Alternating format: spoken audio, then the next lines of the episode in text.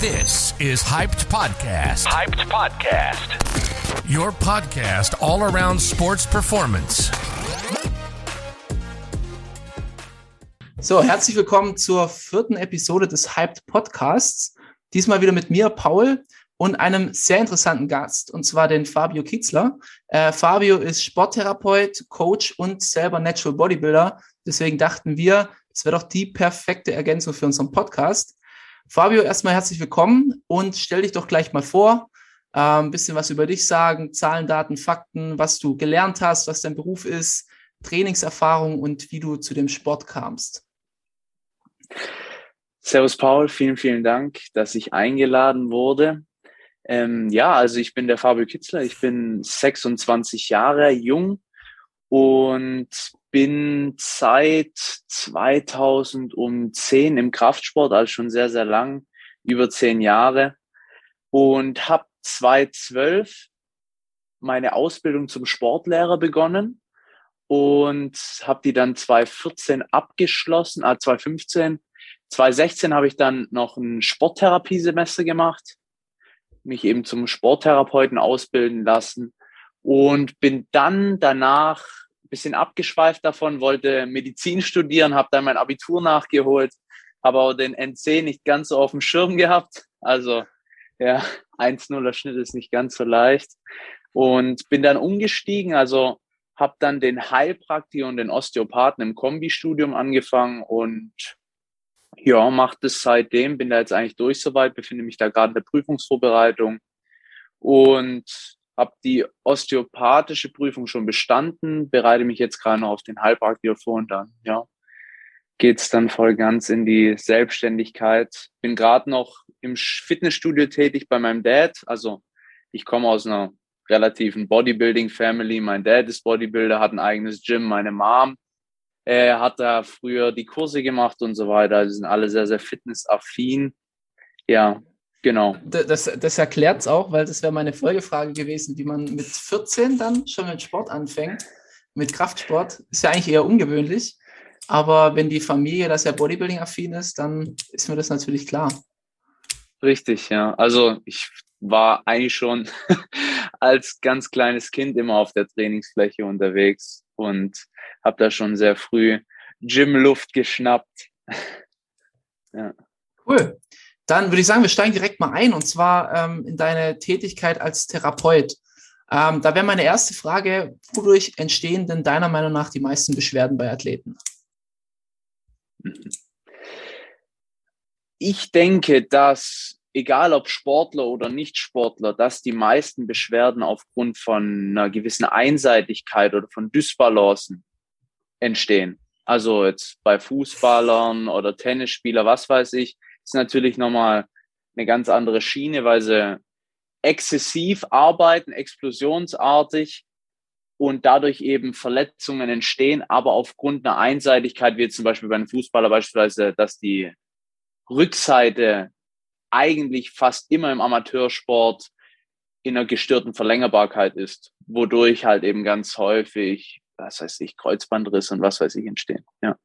Rückseite meinst du jetzt äh, muskulär? Richtig, richtig. Okay.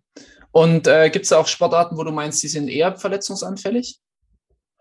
Und gerade wo, wo mehr Disbalancen entstehen?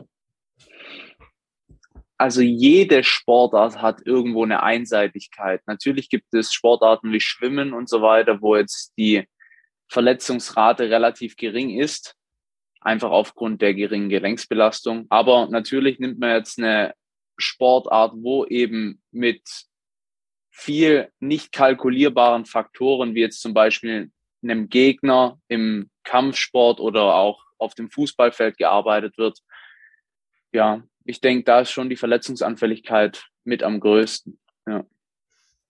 Weil man halt enorm viel Geschwindigkeit hat in dem Sport, die der Körper dann halt schnell ausgleichen muss mit Start-Stopp-Belastungen und dann plus diesem Gegner, der dann in dich reinrauscht. Ja.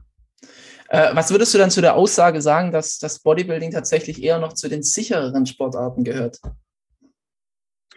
Also wenn man sich technisch korrekt verhält, ist Bodybuilding auf jeden Fall, also hat mitunter die geringste Verletzungsanfälligkeit. Ja. aber natürlich wirklich nur, wenn man es, wenn man die Regeneration und so weiter beachtet. Äh, es kommt am Ende immer auf den Anwender quasi an, ne? Richtig, alles ist individuell. Gut, äh, wie, wie, gehst du denn generell vor, wenn jetzt einer zu dir kommt und sagt, ich habe hier und da Beschwerden? Wie, wie ist das so ein normales Prozedere? Naja, an sich gucke ich mir in einem Ersttermin natürlich immer die ganze Vorgeschichte an, also mache eine sehr, sehr ausführliche Anamnese und mache dann viele Funktionstestungen, guck da eben, wo ist das Bewegungsmuster gestört und filtere dann raus, was jetzt eben die Ursache für die Verletzung ist. Ja. Okay. Und ähm, weil ich hatte selber damit schon einiges an Erfahrung aufgrund äh, einer Verletzung, wo ich zum, zu einem Sporttherapeuten damals gegangen bin. Das war, am Ende kam raus, es war ein piriformes Syndrom.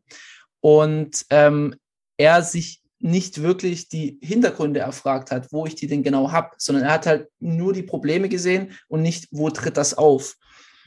Ja, also es ist, das ist jetzt so auch mehr so der osteopathische Ansatz, dass man nicht die Problemzone an sich behandelt, sondern sich wirklich als erstes mal den gesamten Menschen anschaut und was er denn so treibt mhm. und dann eben davon abhängig macht, okay, gut, äh, führt, was, was könnte jetzt dazu führen, dass du jetzt beispielsweise äh, eine Piriformis-Problematik hast.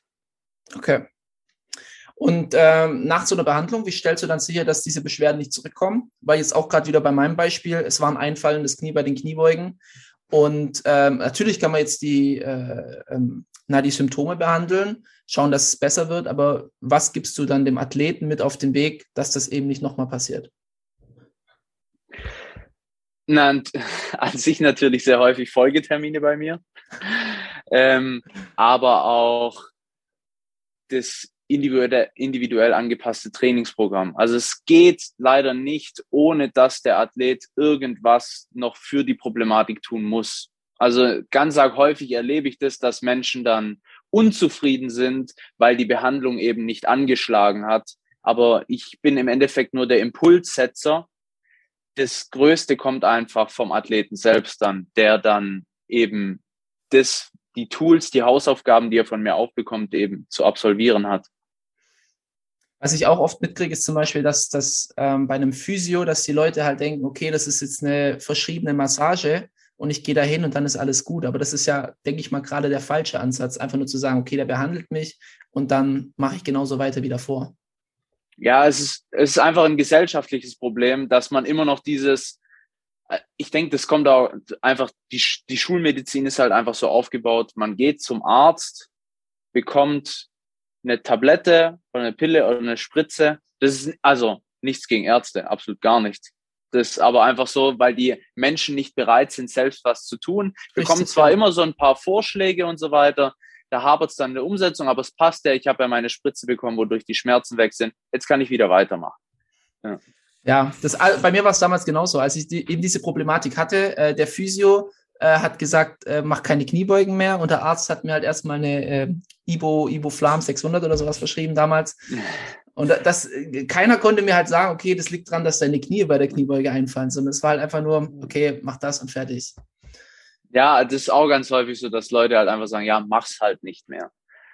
Klar, natürlich, du machst das Bewegungsmuster nicht mehr, da hast du keine Probleme mehr, aber das ist ja nicht das Ziel der Sache. Das ist auch eben. mitunter eines der größten Probleme, weswegen eben man im Alter sich kaum noch bewegen kann, nur noch Tapselschritte macht und was weiß ich.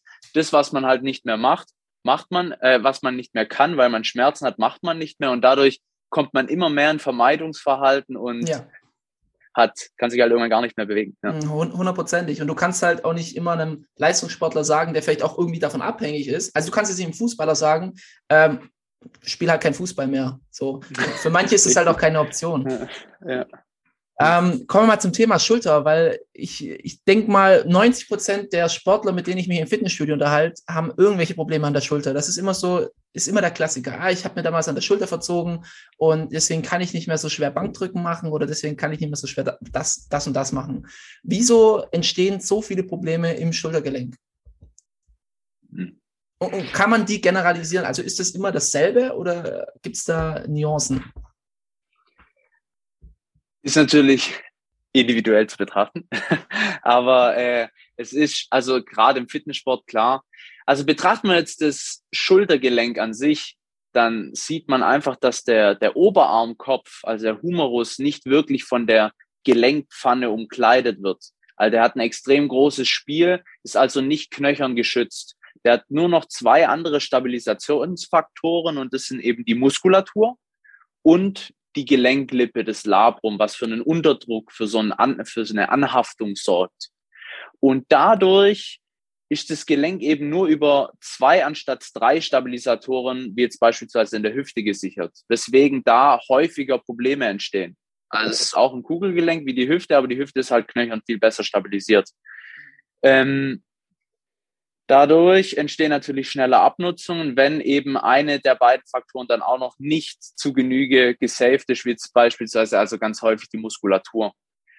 Beim Fitnessstudio ist es ganz auch häufig so, dass man eben klar die Brustmuskulatur und die Deltoiden, also die drei Ansätze der Schultermuskulatur trainiert. Mhm aber eben nicht die Rotatorenmanschette, welche das Schultergelenk an sich fixiert.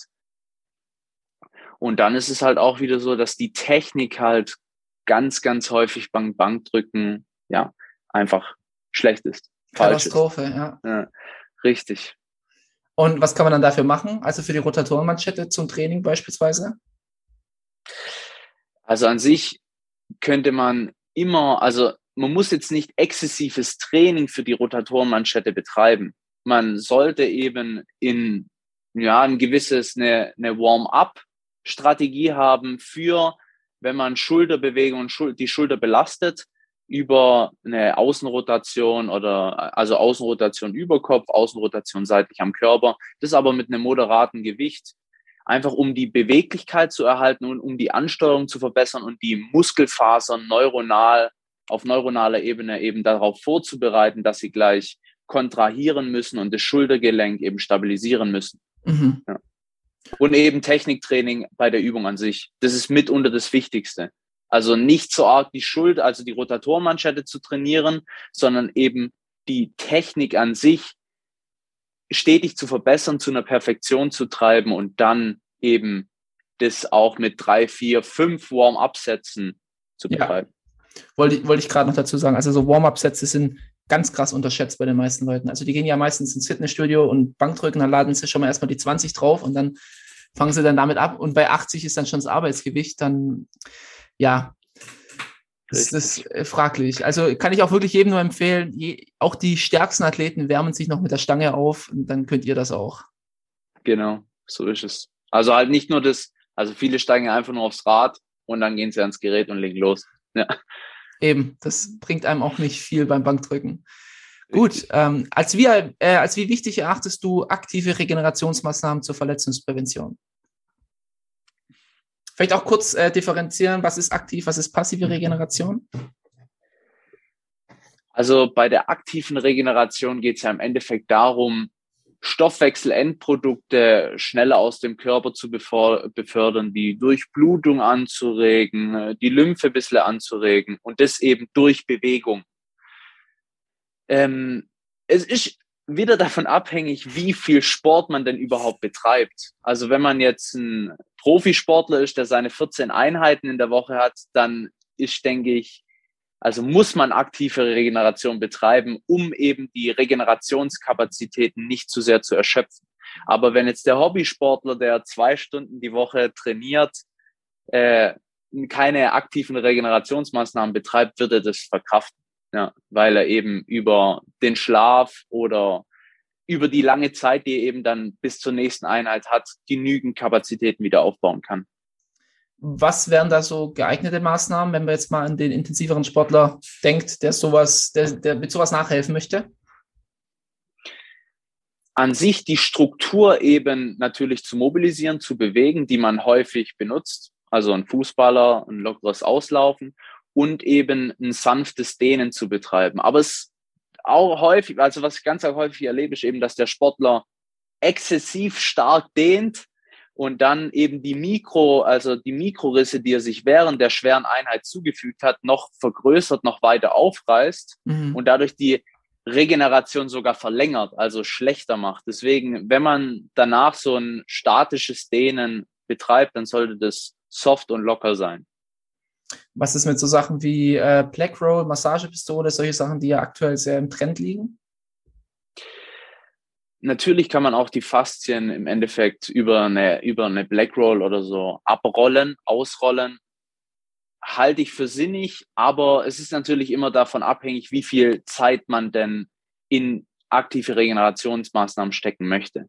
Ja, also es kann Sinn machen, ist aber nicht zwingend notwendig. Ich würde da die aktive Bewegung vorziehen. Wie du sagst, ist einfach ein Trend, der jetzt so die nächsten, äh, seit den letzten, ich weiß gar nicht, zehn Jahren oder so, relativ aktiv sich hält. Aber zurück zu den Basics. Gut, das ist gut. Ähm, was sind denn Assistenz, Assistenzübungen, die jeder Sportler zur Verletzungsprävention machen kann? Jetzt gerade vorhin hatten wir schon mal gehabt mit Außenrotation, solche Sachen. Mhm. Mhm. Also an sich muss man natürlich schauen, dass der Sportler das Bewegungsmuster, das er häufig macht, immer perfekt ausführen kann. Mhm. Und dementsprechend muss er eben seine Übungsauswahl auslegen. Aber wenn man jetzt ganz allgemein spricht, könnte man sich ruhig so Movement Preps, die gibt's im, im Internet, kann man sich die rauslassen. Äh, vielleicht die Grundübungen, Kniebeugen, Kreuzheben, Bankdrücken, das sind auch so Übungen, die halt viele Muskeln gleichzeitig kräftigen und eben so einen Verbund schaffen, sodass das, die Muskelsysteme möglichst gut miteinander arbeiten. Ja. Aber ja, jetzt das zu verallgemeinern finde ich schwierig. Okay. Also das würde ich, das würde ich schon individuell betrachten. Also du würdest auch nicht sagen, es gibt so zum Beispiel jetzt mal nur für, für den Kraftsport irgendwelche Must-Dos, so, weil ich, wenn man auf Instagram geht, sieht man immer diese Videos. Jeder muss diese Übung machen und du solltest diese Übung machen, wenn du das und das hast und so weiter und so fort. Also mhm. würdest du sagen, ist bisschen, bisschen groß aufgetragen oder da ist eine Wahrheit dran? Also es verkauft sich natürlich super, wenn man sagt, ohne die Übung stirbst du. Aber ähm, ja, also man sollte auf jeden Fall, habe ich auch letzte Woche eine Story dazu gemacht, man sollte auf jeden Fall Knie beugen können, mhm. um eben gute Beine zu bekommen, jetzt beispielsweise auf den Kraftsport bezogen. Ja. Man muss aber keine Kniebeugen machen. Aber die Bewegungsmuster sollte man auf jeden Fall drauf haben. Also man sollte einfach in der Lage sein, den Körper, die Beweglichkeit, die man hat, aufrechtzuerhalten und alle Bewegungsrichtungen abdecken zu können. Okay. Das heißt, du würdest auch, ähm, geht das, gilt das für alle Grundübungen oder jetzt erstmal primär nur für die Kniebeuge? Nee, das, also das Kniebeugen, Kreuzheben, da sehe ich halt die häufigsten Schwierigkeiten. Äh, natürlich auch beim Bankdrücken, ja. Aber an sich gilt es schon auch für alle Grundübungen, ja. Kniebeugen, Kreuzheben, Bankdrücken. Dann, ich würde fast noch Schulterdrücken und Klimmzüge als Grundübung sehen. Ja. Okay. Ähm, wenn ich jetzt irgendwo ein, Zwicken habe, irgendwo an der Stelle, sagen wir wieder, wieder Schultergedenk, wie sollte ich jetzt nun als Athlet vorgehen? Erstmal sagen, ich, ich breche das Training ab, ich fahre direkt zu meinem Arzt und er soll mich einweisen oder kann ich erstmal Karriere abschreiben oder einfach Ibo reinwerfen und weitermachen oder was ist da der intelligenteste Weg? Termin bei mir buchen. nee, ähm, da habt ihr es gehört, ja. Den, den Schmerz einordnen von der Intensität her auf jeden Fall. Wie, wie, wie schmerzhaft ist der Schmerz und natürlich klar filtern, wenn man jetzt, also wenn der Arm auf einmal in eine abnorme Richtung absteht, dann muss man natürlich direkt ein bildliches Verfahren oder so anstreben. Aber ansonsten würde ich schauen, wie das die Bewegung, die man ausgeführt hat, wie die noch weiterhin ausführbar ist, also in welchem Radius und den gegebenenfalls eingrenzen. Also man sollte natürlich, also keine Bewegung ist keine Lösung. So viel ist auf jeden Fall sicher. Ja. Und dann muss man die Bewegung eben so weit eingrenzen, dass man im schmerzfreien Bereich, beziehungsweise wenn man jetzt den Schmerz einordnet auf einer Skala von eins bis zehn, dass man sich in den unteren drei befindet. Mhm. Und dann diese Bewegung eben, ja, wenn man diese Bewegung nicht ausführen kann, andere Bewegungen finden, die dieser Bewegung ähneln und das Ganze dann beobachten. Ja.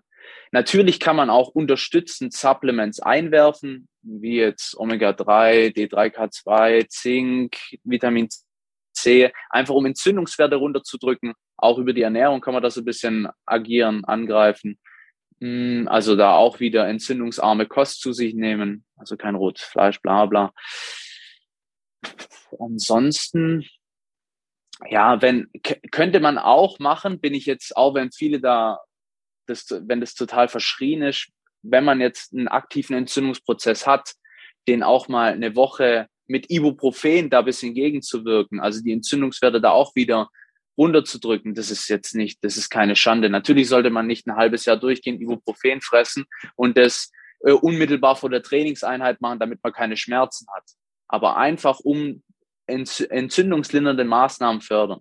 Ja.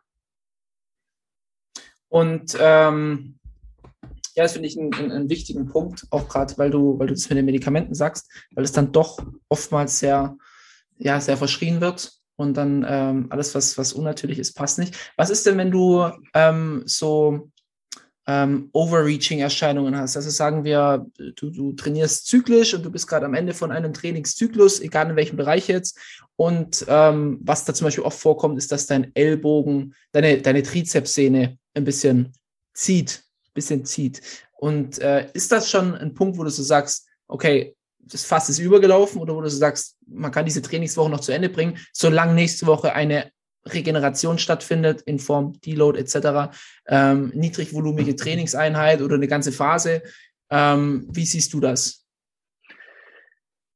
Muss man halt sehr hellhörig sein. Also muss man auf jeden Fall gegebenenfalls dann mit seinem Coach und so weiter thematisieren und dann auch wieder schauen, ist der Athlet allgemein immer sehr, also hat der schnell mal ein Zwicken oder ist es halt ein Hühne, der eigentlich nie was hat und dann eben das Ellenbogenzwicken auftritt. Das ist dann mhm. für mich schon wieder so ein Marker, okay, alles klar, Kerle, du musst jetzt in den Deload. Ja.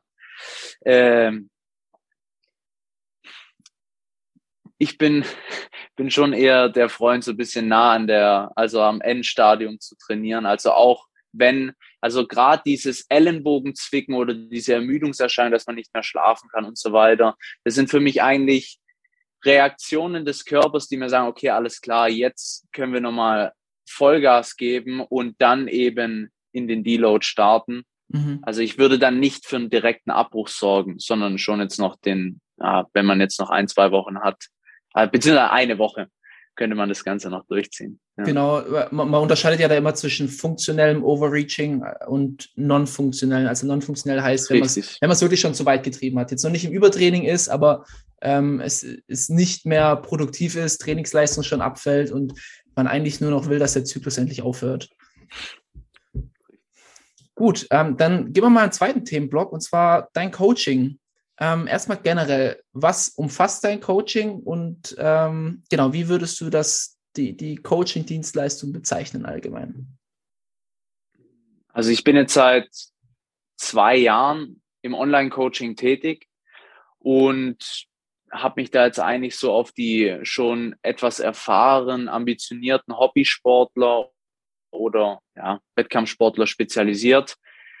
Ich mache, also ich mache natürlich die gesamte Trainingsplanung, mache Ernährungsanpassungen, aber kümmere mich schon auch darum, eben den Lifestyle, den der Kunde führt, eben dem Training anzupassen oder das Training dem Lifestyle anzupassen. Da muss man natürlich dann unterscheiden, wie ernsthaft der Ganze das machen will. Also packe ich das Training und schnüre es um den Alltag oder packe ich den Alltag und schnüre das um das Training.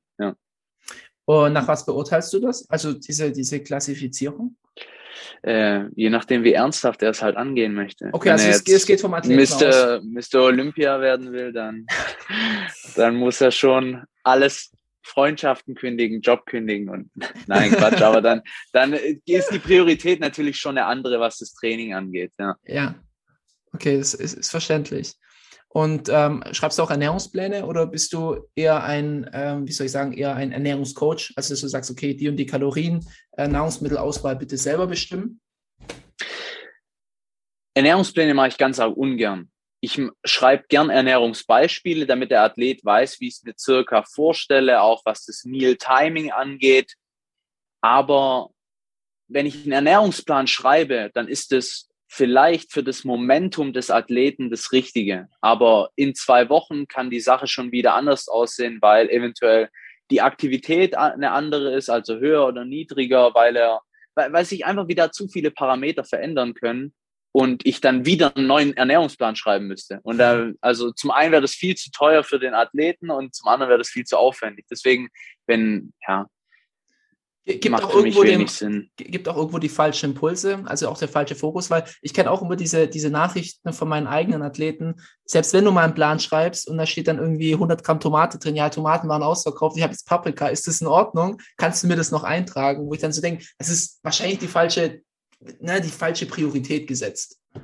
Richtig, richtig. Also die Lebensmittelauswahl ist natürlich auch sehr, sehr stark eingeschränkt. Was man natürlich machen könnte, ist, dass man, wenn man jetzt ein Ernährungsbeispiel schreibt, dass man den Athleten vor mal zwei Wochen so ein bisschen Ernährungstagebuch führen lässt, um zu sehen, was für Lebensmittel konsumiert er gerne und dann eben darauf das Ernährungsbeispiel aufzuschreiben. Ja. Richtig. Okay, Thema Training. Wie wichtig ist denn für dich Trainingstechnik? Weil wenn man auf dein Instagram schaut, dann hast du enorm viele Trainingstutorials. Finde ich super cool und äh, auch immer top erklärt und top gezeigt. Wie, wie wichtig siehst du denn in dem Kontext von, sagen wir, Bodybuilding, Kraftsport, die Technik? Umso besser die Technik ist, desto verletzungsarmer habe ich meine Bodybuilding oder Trainingskarriere und desto intensiver kann ich Muskulatur gezielt trainieren.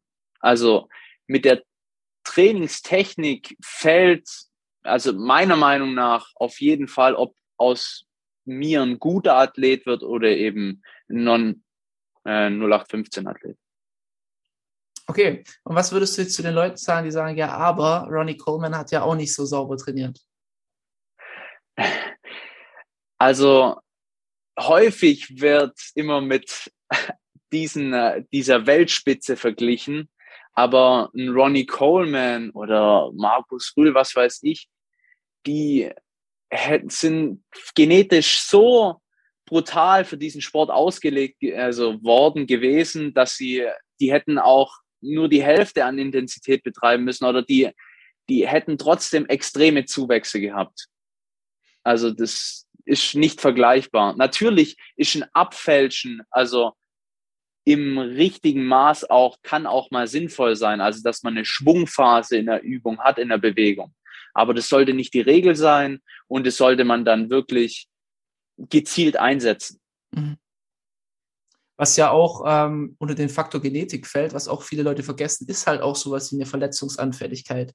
Manche, manche okay. haben viel bessere passive Strukturen, viel bessere Gelenke, ähm, sind wirklich stabiler gebaut in dem Sinne. Und deswegen, ja, wie du sagst, man sollte von, von anderen, kann man einfach nicht auf sich schließen. Und Vor allem nicht von den, von den Profis halt. Ja. Also das, die sind halt wirklich für diesen Sport einfach ausgelegt. ist denen in die Wiege gelegt worden. Die sahen schon wo sie nichts gemacht haben, krasser aus, als ich wahrscheinlich hier aussehen werde. Ja. Äh, ja, ja, also ist, ist oftmals so. Und ähm, an was man sich halt dann eher vielleicht ein Beispiel nehmen soll, das sind halt Leute, die vielleicht eine durchschnittliche Genetik haben und sehr, sehr, sehr viel erreicht haben. Und davon gibt es auch genügend prominente Beispiele. Richtig, richtig. Gut, ähm, wie ist denn dein genereller Ansatz im Kraftsport? Also ähm, hast du eine bestimmte Trainingsplanung? Gehst du periodisch vor oder Einfach mal so ein grober Überblick, auf was man sich bei dir einlässt. Also ich arbeite immer zyklisch, einfach weil ich über den Zyklus, also über den Zyklus dann erkenne, wie macht er, wie setzt der Athlet es um, wie nimmt er es an und dann eben den Zyklus, also nach dem Zyklus dann eben neu überarbeiten kann. Und ja, das ist schon, das finde ich ist schon mein wichtigster Ansatz. Auch das, eventuell mache ich auch eine leichte Volumen, äh, äh, Regulation rein oder arbeite über Intensitätstechniken, die sich dann auch über die Wochen intensivieren. Ja, genau. Also ich arbeite zyklisch. Okay. Ähm, und was ist deiner Meinung nach der meist unterschätzteste Faktor im Kraftsport? Ich denke, dass Zusammenspiel aus den drei meiner Meinung nach wichtigsten Säulen, ja, also dass das einfach vernachlässigt wird, zumindest immer eine der Säulen. Das beobachte ich ganz häufig. Also Schlaf, Ernährung, Training. Ich finde, das sind so die, die drei wichtigsten Säulen, um eben Wachstum zu gewährleisten. Und eine wird ganz arg häufig vernachlässigt. Viele konzentrieren sich voll aufs Training und essen dann natürlich noch, äh, versuchen genug zu essen, aber vernachlässigen dann den, Schla äh, den Schlaf oder eben andersrum, dass sich viele so wirklich verausgaben im Training, aber volle Pulle halt reinhauen und äh, die Regeneration eben da Vollgas geben. Das also es ist wirklich das Zusammenspiel aus allen drei Komponenten, was im Endeffekt zum Ziel führt. Ja, nicht so, also was ich auch schon ganz häufig gehört habe, Ernährung 70 Prozent, Training 30 Prozent, das ist einfach nicht so. Es äh, ist, ist, ist auch ein Klassiker. Also dann, dann denke ja. ich mir, dann würdest du ja 70 Prozent der Muskeln aufbauen, wenn du einfach nicht trainieren würdest, aber jeden Tag Chicken and Rice essen würdest. Richtig, richtig. Dumm gesagt. Ja. Aber es ist gut, ja. Äh, auch wie du vorhin auch schon gesagt hattest, sich halt auch mehr auf die Basics zu fokussieren. Und damit genau. holt man schon das meiste raus, denke ich. Absolut. Ja. Jetzt noch zum Schluss, bevor wir zu den Zuschauerfragen kommen, noch persönlich über dich.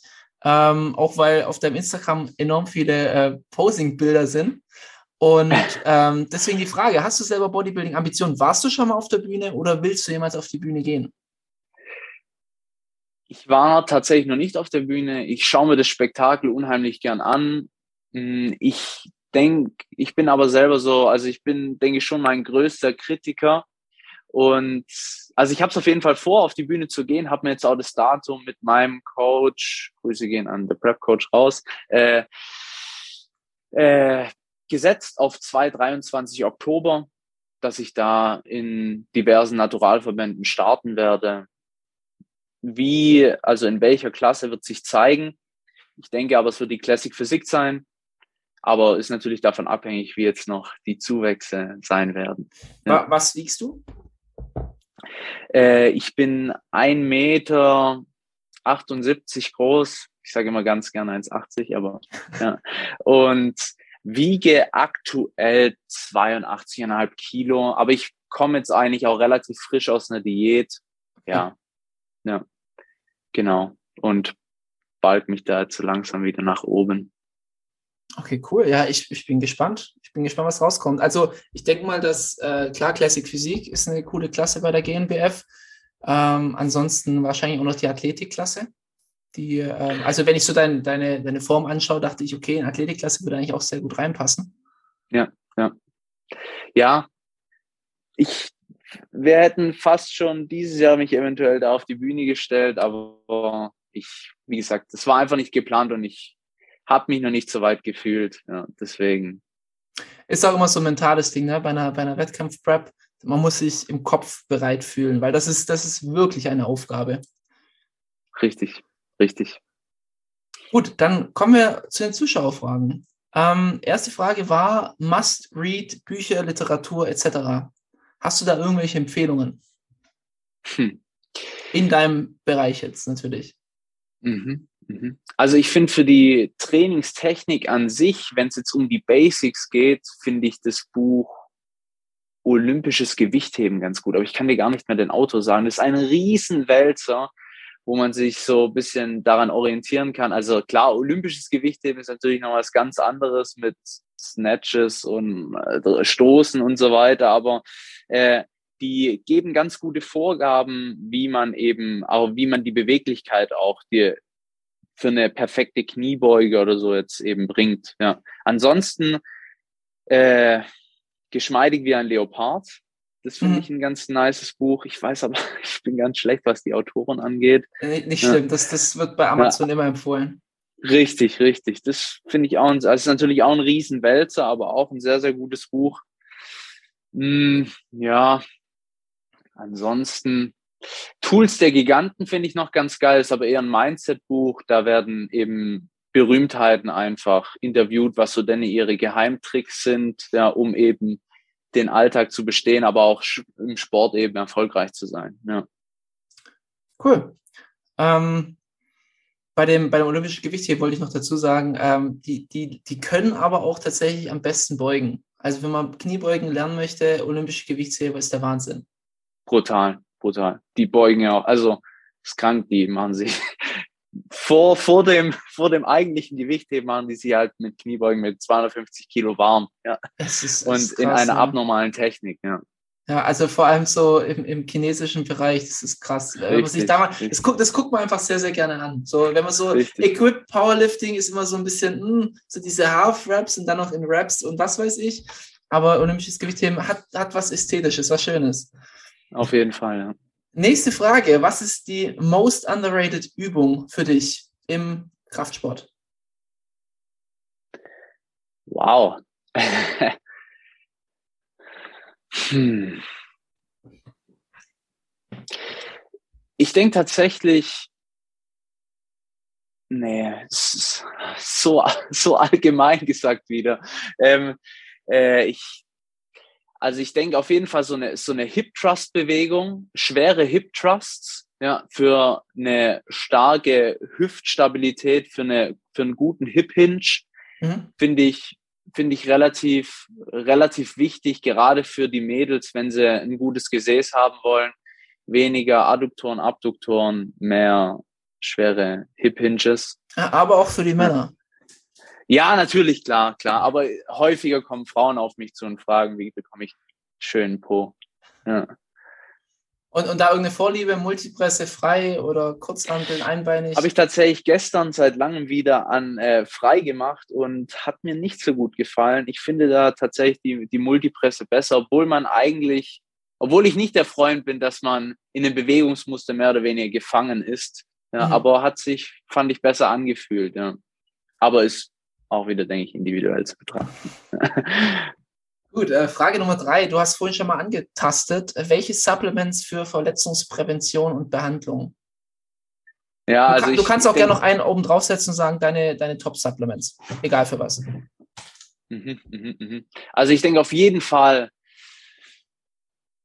unabdingbar ist Magnesium, Vitamin D3, K2, vor allem in diesen traurigen Wintertagen. Ähm, aber auch, ja, wie gesagt, also es geht hier wirklich um, äh, um Verletzungen, um denen vorzubeugen. Dann ähm, ein Multipräparat finde ich ganz arg wichtig, einfach um Vitaminprozesse stattfinden zu lassen, also dass da einfach genug passiert.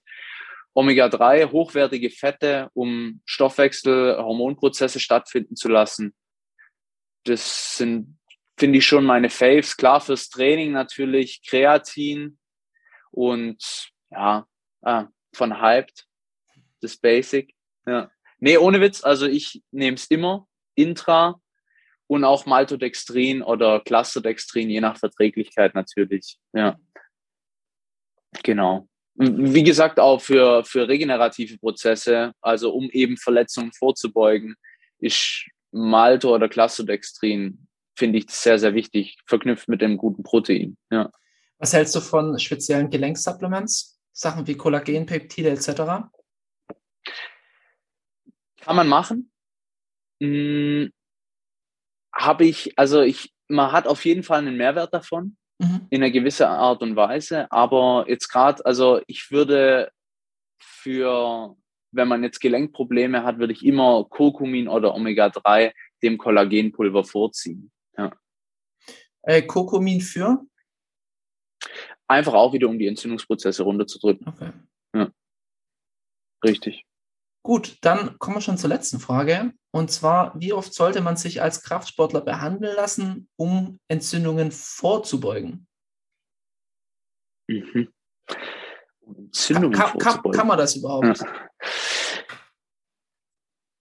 Also wenn man jetzt gerade viele Bewegungstestungen macht in einer, in einer Therapie, dann kann man schon sehen, ob es irgendwelche Rechts-Links-Unterschiede gibt oder Unterschiede Ober-Unterkörper und dann eben schon irgendwo voraussagen, wo ist denn, wo du denn verletzungsanfälliger bist und da eben gegenarbeiten lassen.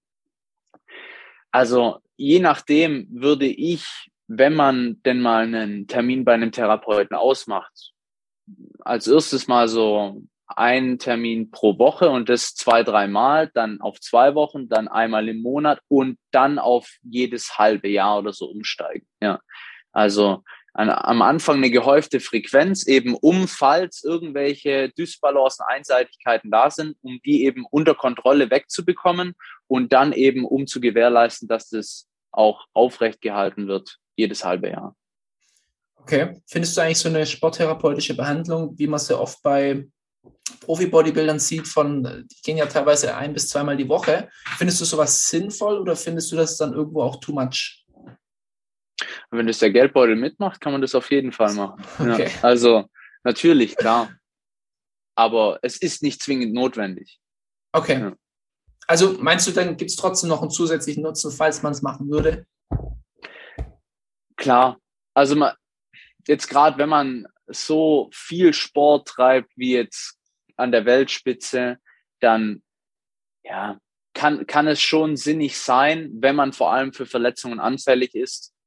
Aber wenn man jetzt häufig Behandlungen durchmacht, dann filtern sich ja irgendwann die Problemzonen raus und dann ist es zwangsläufig nicht mehr notwendig. Klar, wenn man jetzt mehr oder weniger nicht den Ehrgeiz hat, selber sich hinzusetzen und sich lieber vom Therapeuten zweimal die Woche durchkneten lässt oder coachen lässt, dann mach es. Denkst du auch, dass ähm, gerade die beim Profi-Bodybuilding-Bereich, die halt auch nachhelfen, dass die dann auch verletzungsanfälliger sind aufgrund von mehr Muskelmasse? Mm, es wird häufig vorausgesagt, dass man aufgrund von äh, Anabolika oder Steroiden eben verletzungsanfälliger ist, was, was ich aber jetzt, also finde ich gar keine Studie dazu. Es ist aber schon so, dass aufgrund dessen, weil man eben mehr Muskulatur hat und dadurch wiederum mehr Kraft, man auf jeden Fall den passiven Bewegungsapparat mehr belastet, also mhm. Sehnen, Gelenke, Bänder, Knochen und dadurch eben die Verletzungsanfälligkeit auch wieder steigt. Ja. Ist ja auch in der Regel so, dass die aktiven Strukturen viel schneller wachsen als die passiven. Richtig. Also die passiven Strukturen müssen immer nachziehen und gerade dann, wenn man eben unterstützt, enhanced ist, dann wächst halt der aktive Bewegungsapparat unheimlich schnell und wenn man dann die Kraft nicht, also wenn man da nicht drosselt und langsam tut, dann verletzt man sich eben relativ schnell. Ja. Gut, dann sind wir eigentlich schon am Ende. Du darfst jetzt noch äh, die, die äh, Gunst der Stunde nutzen und ein bisschen Werbung für dich selber machen. okay, also falls ihr Interesse habt an einem Coaching oder einer Behandlung, könnt ihr mich finden unter Instagram fkperformance.de oder eben auf meiner Website www.fkperformance.de. Schreibt mir einfach und ja, dann mache ich euch schneller, stärker, besser. Richtig. Cool. Dann vielen Dank, Fabio. War, war auf jeden Fall eine coole Folge, auch für mich persönlich. Noch ein paar Sachen dazugelernt. Und an die Community, danke fürs Zuhören, danke fürs Einschalten und wir hören uns in der nächsten Folge.